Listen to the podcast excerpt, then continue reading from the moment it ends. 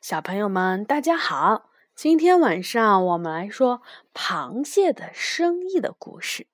这一本书是由日本的新美南吉写的，日本的山口真生画的，由彭毅和周龙梅翻译，是由河北出版传媒集团、河北少年儿童出版社出版的《螃蟹的生意》。螃蟹做了什么生意呢？让我们来看一看啊。螃蟹想来想去，最后还是决定开一家理发店。其实，螃蟹能够想到这一点，已经是很不容易了。不过，螃蟹觉得理发店的生意也太冷清了。为什么这么说呢？因为一位顾客也没有。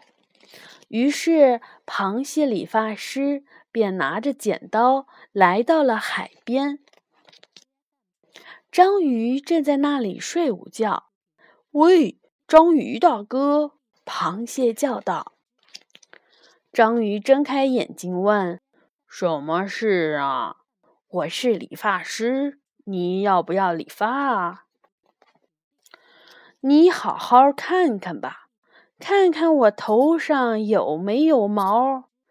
螃蟹仔细看了看章鱼的头，果然一根头发也没有，光秃秃的。就算螃蟹理发的手艺再高超，面对一个没有头发的光头，也是有劲儿没处使呀。于是，螃蟹又跑到了山里，李子正在山里睡午觉。喂，李子大哥！李子睁开了眼睛，说：“什么事啊？我是理发师，你要不要理发？”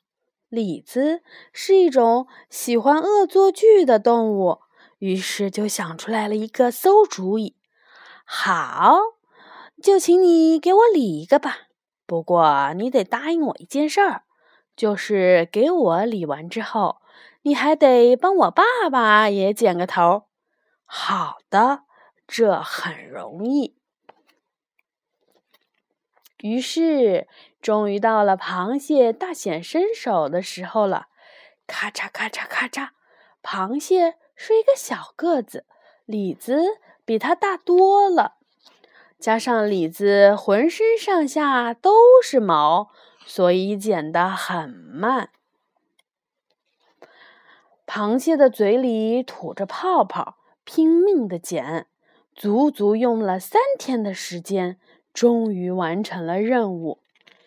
嗯，说好的哟，给我爸爸也剪个头。你爸爸有多高呀？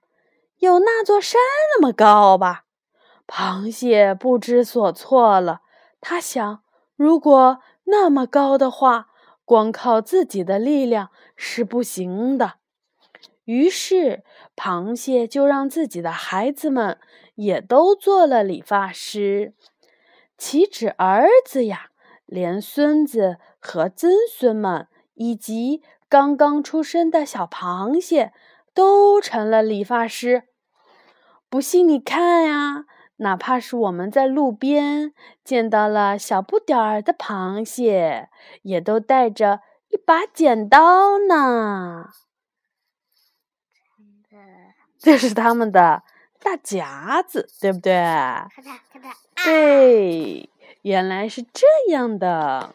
嗯，好的，这就是螃蟹的生意。好的，小朋友们。今天晚上就讲到这里了，晚安。